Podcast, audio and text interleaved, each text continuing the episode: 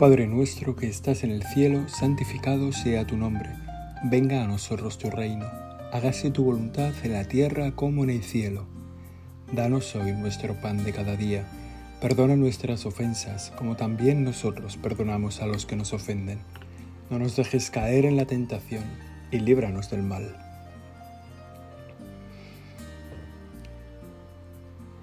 Gracias Señor por acogernos en este rato de oración, en este tiempo en tu presencia, una presencia tan distinta dependiendo de dónde estemos, si estamos por ahí en el paseo, en el campo, en casa, si hemos ido a una parroquia, si estamos delante de ti en el sagrario, una presencia distinta, pero una presencia real.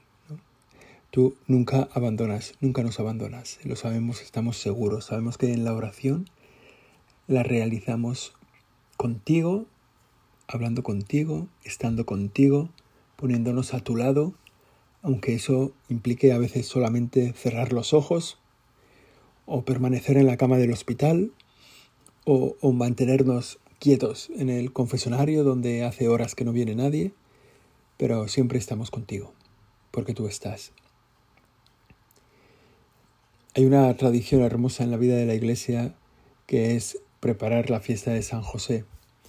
Y en este año que llevamos todo el año de cara a San José, pues está bien hacer esa, esa celebración de San José casi a diario, casi cada día. Recordarlo, meterlo en la cabeza al que hizo de, de Padre del Señor con tanta devoción, con tanta cercanía, con tanta eficacia, que supo cumplir tan bien su, su papel, papel extraño, ¿no? de acoger en su casa al Salvador del mundo y a la Madre del Salvador del mundo, la Madre de Dios, la Virgen María, la Virgen Santísima. Y para celebrar la fiesta de San José hay una tradición que es los siete domingos anteriores recordar a San José, recordar los dolores y los gozos de San José, las dificultades de su vida y los momentos en los que se llenó de alegría. Y eso se va haciendo cada domingo, pues uno de los gozos, los siete domingos de San José, recordando sus dolores y sus gozos. Y dentro de esta serie de dolores y de gozos, contemplamos hoy el último de ellos, el séptimo dolor, que nos lo encontramos en Lucas en el segundo capítulo, en los versículos 44 y 45. Le estuvieron buscando entre los parientes y conocidos, y al no hallarle, volvieron a Jerusalén en su busca. Y el séptimo gozo, que es el versículo siguiente que dice, al cabo de tres días lo hallaron en el templo, sentado en medio de los doctores, escuchándoles y haciéndoles preguntas. Dolor y gozo de San José. Dolor y gozo de María también, de todos los que conocieron a Jesús. Seguro que a la vuelta de, de los años, María se acordaría de estos días tan intensamente y está bien que nos metamos en un acontecimiento de la vida del Señor que todos hemos experimentado en primera persona, que todos nos hemos perdido, todos nos hemos separado de los nuestros, todos nos hemos sentido la soledad de que hemos perdido el contacto con quienes nos estaban cuidando. Y también es posible que hayamos tenido la sensación de haber perdido a alguien, de estar en, una, en un lugar, en cualquier lugar, y alguien a que nos ha sido confiado, pues que se nos ha perdido, ¿no? Se nos ha extraviado un momento. Quiera Dios que esa experiencia acabara bien, que es lo normal, ¿no? Pues porque muchas veces es simplemente un despiste, un momento y tal. Quiera bien, quiera Dios, ¿no? A lo mejor no, a lo mejor esa, esa pérdida fue definitiva, qué horror. Pero nos ponemos muy bien con este acontecimiento, con este dolor de San José al sí al comienzo, en, contemplar este acontecimiento de la vida de José con nuestra propia experiencia. Eso que se nos pide tantas veces de meternos en el Evangelio, en esta vez todos podemos meternos con la propia experiencia, con el propio corazón. El acontecimiento en la vida del Señor de el niño Jesús perdido y hallado en el templo, que lo contemplamos, que a mí desde siempre, desde que rezo el rosario, siempre digo, pero este misterio, este misterio ya estará bien, o sea, celebrar el niño Jesús perdido y hallado en el templo. no, es un poco no es un poco mustio, no es un poco triste una contemplación tan tan bueno. Tiene sentido, ¿eh? Tiene sentido porque bueno, porque es una experiencia muy humana y porque tiene una relación con nuestra vida espiritual muy cercana, de perder y de encontrar al Señor. O sea que, que es tan fácil poder meditar contigo, Señor, qué significa perderte, qué es la mayor tristeza, qué significa encontrarte, que es la mayor alegría. Y que cuando no nos damos cuenta de que esa es la mayor tristeza, perderte, y la mayor tristeza, la mayor alegría encontrarte, cuando no nos damos cuenta de eso, es que no nos damos cuenta de la vida que hay detrás de la vida, de esa vida infinita, espiritual, eterna, que va brotando dentro de nuestro corazón y que va cogiendo conciencia de nuestra propia vida y que en ese coger conciencia se va dando cuenta de cosas que son importantes, aunque no lo parezcan, y de cosas que son poco relevantes, aunque parezcan el centro de todo. Este acontecimiento tenemos perfecta conciencia de cuándo pasó. A los 12 años, porque lo dice así el Evangelio, los niños judíos, todos los niños judíos comenzaban a predicar, perdón, a peregrinar a Jerusalén. Era una obligación en el tiempo de la Pascua la peregrinación a Jerusalén. Y los niños tenían obligación de hacerlo desde los 12 años. Y, fue esta primera ocasión a los 12 años, ¿no? Según la tradición, ¿verdad? Si el Señor nació en diciembre, pues esto habría sido pues en la Pascua, en el mes de abril, de 12 años después. Sería seguramente la primera vez, todavía niño, que Jesús estaba en Jerusalén para, para hacer esta, para cumplir con esta obligación del pueblo de Israel, del pueblo judío. Quizá no había vuelto al templo desde que fue presentado por sus padres en el templo para ser para la circuncisión, para ser rescatado ocho días después de ser de, nacer, ser rescatado mediante la entrega de dos tórtolas, como había que hacer con todo primogénito varón. Los primogénitos había que consagrarlos al Señor, se llevaban al templo y para rescatarlos se ofrecía un sacrificio en el templo y las familias pobres, las familias humildes, pues tenían que entregar dos tórtolas o dos pichones. Y a lo mejor en este eso sabemos que el Señor estuvo allí y quizá no había vuelto. Ellos vivían no cerca, habían hecho todo el recorrido por Egipto, no sabemos cuánto tiempo duró aquel, aquella huida a Egipto, luego habían vuelto, en vez de ponerse en Jerusalén, en Belén, habían ido a Nazaret y la distancia de Nazaret a Jerusalén pues son pues en línea recta 100 kilómetros, pues, pues 100 o 140 a lo mejor, ¿no? Esa distancia de Nazaret a, de Nazaret a, Jerusalén no era un camino fácil tampoco. Bueno, pues, pues a lo mejor fue la primera vez que fueron con el niño, ya niño, al templo. Quizá habían peregrinado otras veces, quizá otras veces había peregrinado solo José. No lo sabemos. Pero ahí se planta la Sagrada Familia peregrinando a Jerusalén. Y cuando van a iniciar la vuelta, después de cumplir con los ritos, con las fiestas, también con las relaciones humanas propias de encontrarse con gente del propio pueblo, a lo mejor en Jerusalén, visitando a unos y a otros, pues después de aquello inician el regreso, el regreso a Nazaret y cogen la caravana y cada uno en la caravana viaja en un lugar distinto, ¿no? Los, los, hombres viajan en un lugar, las mujeres en otro, viajan separados y se reúnen a la noche. Y en aquella los niños viajan pues donde quieren. Los niños niños son, pues cuando quieren con la madre, con la madre, bueno, eso como pasa hoy, como pasa hoy. Con la madre, con el padre, bueno.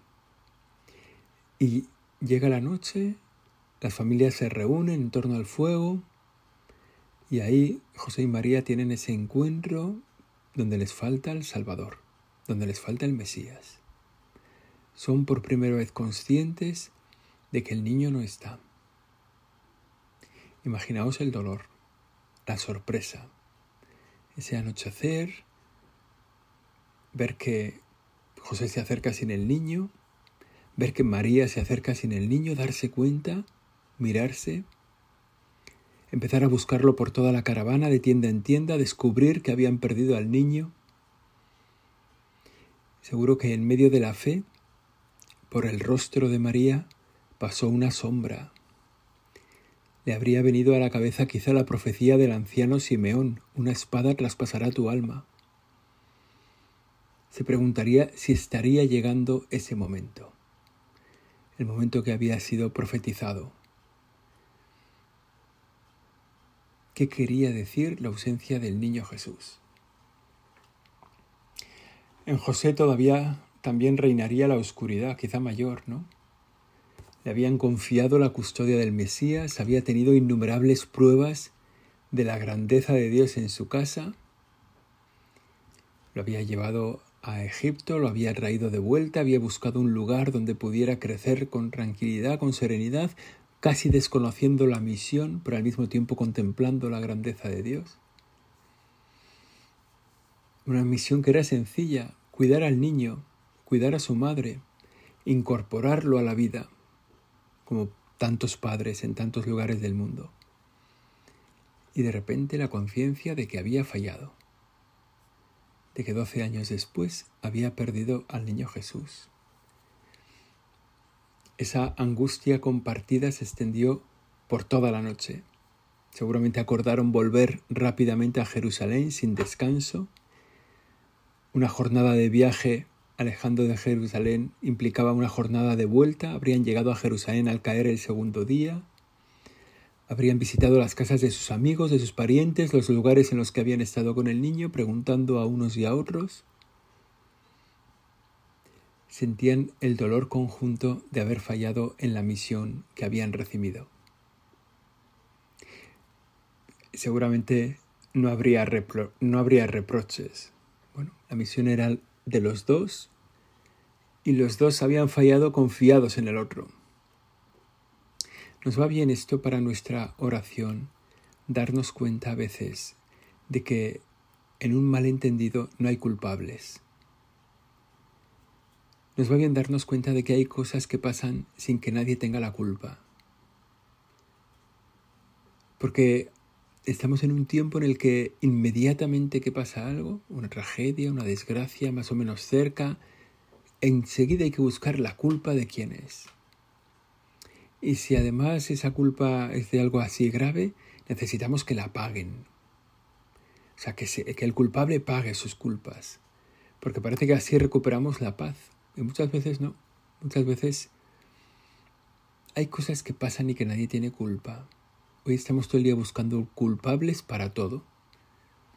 Bueno, las cosas pasan y también les pasan a ellos, a José y a María. ¿De quién es la culpa de un bizcocho quemado, de una fuga de agua, de una caída en el pasillo, de un brazo roto? Pues muchas veces de nadie. Nos va bien darnos cuenta, Señor, que en tu providencia con nosotros las cosas que pasan son oportunidades para darnos cuenta de tu presencia darnos cuenta de cuántas cosas buenas vienen detrás de una cosa aparentemente mala. Mirar una pequeña desgracia con tus ojos para darnos cuenta que detrás viene una oportunidad o que detrás viene la resolución de un problema más grave todavía. Cuando a veces miramos una tristeza, una tragedia de la vida y decimos esto cómo lo va a arreglar el Señor. Y al cabo de un tiempo quizá de años, nos damos cuenta de que el Señor estaba allí, de que el Señor ha enderezado eso para bien. Eso nos hace, nos hace falta en nuestro corazón. Esa fe, esa confianza en el Señor de que todo pasa para bien. De que en algún lugar esto que nos está pasando aquí está teniendo un beneficio. Nos va bien también este acontecimiento de la vida del Señor para darnos cuenta, para tomar conciencia de la tristeza que deja en nuestra alma perder al Señor. También a nosotros, como a José y a María, nos ha sido confiado el Señor. El Señor se ha entregado por nosotros. También nosotros tenemos que cuidar esa relación con Dios, esa relación con Jesús. Contigo, Señor, en nuestra oración, en nuestras buenas obras, en nuestro en lo que estudiamos, en lo que pedimos, en lo que deseamos.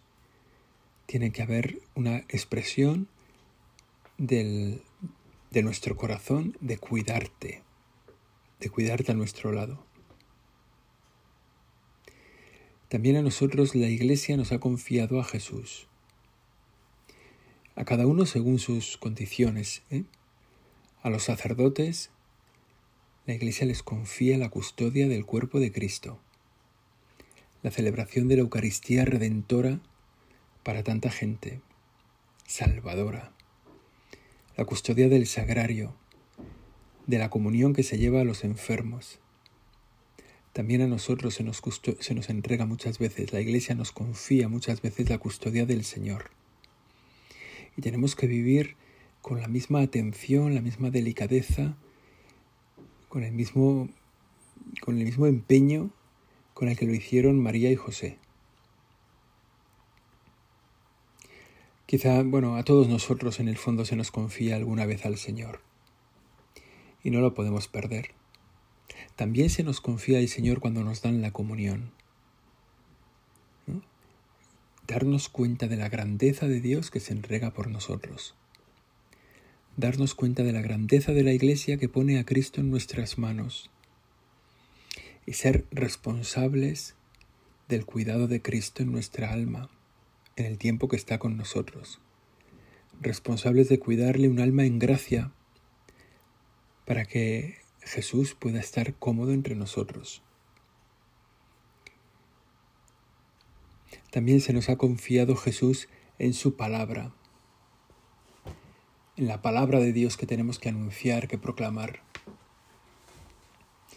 Y esa confianza de Jesús que nosotros, esa presencia de Jesús que también tenemos que custodiar y que también que tenemos que llevar a mucha gente. Bueno, tenemos que hablar del Señor, tenemos que cumplir una misión. Y no podemos perder a Jesús. No podemos perderlo en la Eucaristía, no podemos perderlo en su palabra, que tenemos que guardar en nuestro corazón la palabra de Dios y comunicarla a los demás para que mucha gente la conozca, la posea, la difunda. Tampoco podemos perder esa presencia de Jesús en los demás que se hace tan vívida, tan visible algunas veces. No recuerdo esa congregación de las siervas de María que, que, en el noviciado tienen un cuadro donde está un grupo de siervas de María cuidando a un enfermo, que es la misión que ellas realizan, ¿no? Van a las noches a las, a las casas a cuidar enfermos. Y en el noviciado tienen un cuadro donde está un grupo de siervas jóvenes atendiendo a un enfermo. Y el enfermo que está en la cama es Cristo. Encontrar a Cristo en el enfermo. Reconocer a Cristo en el enfermo, en el que sufre, en el que está solo, en el que está triste. Reconocerlo y cuidarlo. Sentir que a nosotros también se nos ha confiado esa misión. Tenemos a Cristo confiado y entregado en la Eucaristía, en su palabra, en los que sufren. como digo, esa es una misión para todos nosotros, ¿no? En este momento de oración, junto a ti, Señor, pues estaría bien que pudiéramos como repasarla, ¿no? ¿Cómo te estamos cuidando? ¿Cómo estamos conservando tu memoria? ¿Cuál es el dolor que sentimos cuando no te custodiamos bien? ¿Será semejante al de José y al de María? Podemos mirar nuestra vida, mirar nuestra vida, Señor, a la luz de este acontecimiento, del momento en que tú te perdiste. Que anda que tú también, mira que no darte cuenta, siempre hay que estar en las cosas de tu Padre, pero, pero en fin, vaya susto, ¿no? Pero bueno, vale la pena mirar nuestra vida, Señor, a la luz de este acontecimiento. Yo creo que para darnos cuenta como de tres cosas mirando a Jesús, el niño Jesús perdido hallado en el templo, darnos cuenta de que nosotros también tenemos una misión confiada por Dios. Que a veces, como digo, es el cuidado de Cristo, esa misión. Muchas veces es la misma misión nosotros que la de María y la de José, cuidar al Señor, acompañarlo, custodiarlo, protegerlo. ¿Cómo realizamos esa misión? Tenemos una misión confiada por Dios. Ese es como el primer punto, ¿no? A la vista de este Evangelio. ¿La he encontrado esa misión? ¿La he reconocido? ¿La estoy sacando adelante? ¿Qué es lo que Dios quiere de mí? Otras veces esa misión es lo que nos pide el Señor es una entrega de la vida, de un tiempo, de un tiempo concreto, a lo mejor de toda la vida, ¿no? Una visita a un enfermo, una vocación religiosa o sacerdotal, una obra de misericordia. Aprovechar el tiempo de descanso, el que tengamos, para en ese tiempo de descanso realizar nuestra misión también en relación a nuestros amigos, en relación a los que sufren, una obra de caridad descubrir la misión concreta, poner los medios para sacar adelante, para sacarla adelante. ¿no? Darnos cuenta de que a María y a José le entregaron a Jesús para que lo cuidaran, para que sacaran adelante. A todos los padres, a tantos padres, Dios les entrega un hijo para que lo saquen adelante. O dos, o tres, o cuatro, o siete, o veintitrés, ¿no? Santa Catalina de Siena era la hermana número 24 de una familia de 25 hermanos. O sea que hasta 24 o hasta 25, ¿verdad? La misión confiada por el Señor. Tenemos una misión. Otro punto que podemos ver a la luz de este Evangelio es que a veces fallamos en la misión. A veces fallamos por desidia, porque no hemos estado atentos, no fue el caso de San José y de María, seguramente, pero, pero sí es el nuestro. Fallamos por desidia o a veces fallamos sin querer. Se nos ha confiado una misión, no la hemos sacado adelante. Vaya. Bueno, pues, pues es un punto como de lucha.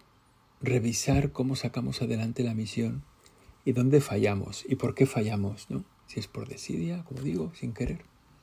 Estar atentos, a la misión que se nos ha confiado, poner los medios necesarios para cumplirla. La dedicación, el tiempo, el estudio, la formación, lo que sea necesario. Tengo una misión que cumplir. A veces fallo en el cumplimiento de esa misión. ¿Qué tengo que incorporar? Más atención, más medios, más formación. A lo mejor tengo que incorporar más buena suerte, ¿no? Porque pues se me ha caído toda la misión que se me había confiado, se ha caído pues por, por algo externo. Y entonces hay que volverse al Señor y confiar en Él, decir, Señor, esto ya nos explicarás qué querías decir. Esta misión que nos has confiado y que de repente ha venido un huracán y se ha llevado por delante la iglesia que habíamos creado porque nos habías confiado esta misión. Agradecer y ofrecer lo que hacemos bien. Cuando miramos nuestra misión, lo que Dios nos ha confiado, agradecer y ofrecer lo que hacemos bien. Cuando nos ayudan otras personas, agradecerlo. Cuando nos dan dinero, agradecerlo. Cuando Dios pone algo de su parte también, que nos damos visiblemente, ¿no? Porque justo llega ese día la ayuda que necesitamos, agradecerlo. Y también ofrecer al Señor lo que hacemos bien. Bueno, pues, pues es que habitualmente esto nos sale bien, a veces esto nos sale con gracia, a veces esto... Bueno, pues, pues te lo ofrezco, Señor.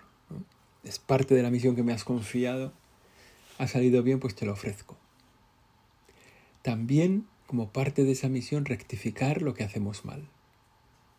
Rectificar lo que hacemos mal por, desidia, como decía antes, o por mala formación, o por porque algo ha fallado. Y volver a empezar. Esta es, el Evangelio de este acontecimiento de la vida del Señor.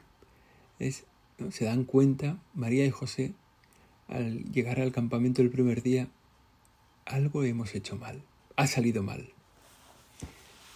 Ha salido mal hay que, hay que buscar el que falla, hay que buscar el fallo, no, ya está, hay que encontrar al Señor, rectificar lo que hacemos mal, volver a empezar. Y luego darnos, darnos cuenta, también mirando este acontecimiento, darnos cuenta de que el protagonista de la misión es Dios. Él está al quite, Él se preocupa, Él no falla, Él es fiel. Seguramente María y José, después de recorrer toda la tarde los lugares conocidos y no encontrar al niño, tendrían estos sentimientos entrecruzados.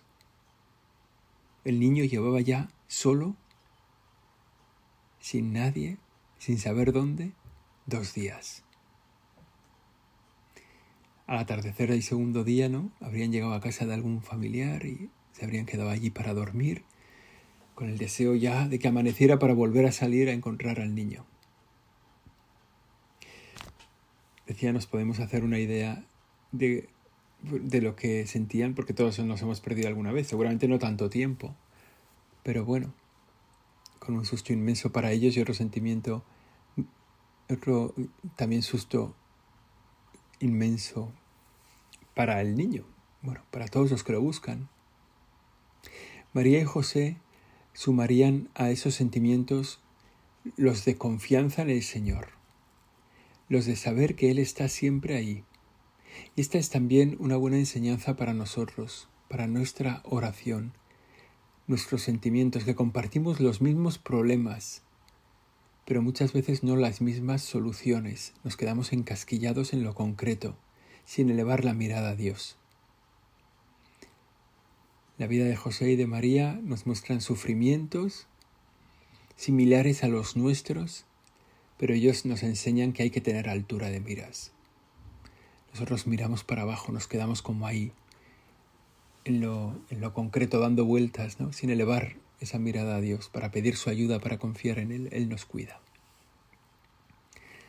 También es verdad que todavía hoy, ya mayores, también nosotros nos perdemos, nos salimos nos salimos del camino, nos apartamos de Dios, cometemos pecados, perdemos la gracia. También nosotros nos perdemos. El que nos tiene que cuidar a nosotros, que es el Señor, se vuelve loco con nosotros, porque perdemos la gracia. En esos casos, el único enemigo fuerte que tenemos, cuando perdemos la gracia de Dios, somos nosotros mismos. Nos da vergüenza volver, pedir perdón, se nos mezcla la soberbia, el orgullo, la idea de que nosotros controlamos, de que estamos al mando, pero sabemos que también nos pasa, también nosotros nos perdemos. Y la vuelta la tenemos fácil, salir de nosotros mismos, elevar los ojos a ti, Señor, que nos estás mirando con los brazos abiertos, en forma de cruz, para abrazarnos, consolarnos, limpiar nuestras lágrimas, ponernos otra vez en camino. Nosotros compartimos a veces la historia contigo, Señor. Nosotros nos perdemos de aquellos a los que has confiado que nos cuiden. No han fallado ellos muchas veces. No han fallado nuestros padres, no ha fallado a lo mejor nuestro párroco, nuestro director espiritual, no ha fallado. Hemos sido nosotros los que nos hemos perdido. Bueno, eso también nos ayuda, este acontecimiento de la vida del Señor, para darnos cuenta de que tú no fallas. Al tercer día José y María fueron al templo. Allí en el atrio, los maestros y doctores de la ley exponían sus enseñanzas rodeados de discípulos, que preguntaban y que contestaban. El atrio del templo era un lugar amplísimo. Se dice que cabían allí doscientas mil personas. Y había un poco de todo. Había cambistas para las monedas, no se podían utilizar en el templo las monedas del imperio, y había que cambiarlas por las monedas para el templo. Había animales para los sacrificios, judíos llegados de todas partes, levitas, fariseos, doctores de la ley. En alguno de esos grupos María y José encontraron a Jesús, como público de algún maestro, un público activo que pregunta, que quiere respuestas. Jesús estuvo allí hablando con los maestros para aprender y para enseñar. La tristeza de los padres, que seguro que ya era angustia, se transformó en alegría. Y también de esto podemos dar testimonio nosotros. Qué alegría cuando hemos perdido al Señor y lo hemos encontrado. Nos pasa esto también cuando volvemos a la oración, cuando volvemos a la confesión, cuando volvemos a la Eucaristía, volvemos a encontrar al Señor. En nuestro caso la alegría es mayor todavía, porque Él nunca se ha ido de nuestro lado, siempre hemos sido nosotros los que nos hemos alejado. Bueno, pues al Señor Terminamos aquí nuestra oración. Al Señor siempre se puede volver, con alegría y sin miedo. Da igual de dónde vengas, de, qué, de cuánta distancia, de cuánta lejanía, de cuánto tiempo. Él no te lo va a preguntar. Él siempre te está esperando, también ahora. Él te espera para dártelo todo, así que vale la pena aprovecharlo. Que María Santísima, nuestra Madre, nos acompañe en este camino que es de ida para cumplir una misión y que es de vuelta para volver siempre al corazón de Jesús. Dios te salve María, llena eres de gracia, el Señor es contigo. Bendita tú eres entre todas las mujeres y bendito es el fruto de tu vientre Jesús. Santa María, Madre de Dios, ruega por nosotros pecadores, ahora y en la hora de nuestra muerte. Amén.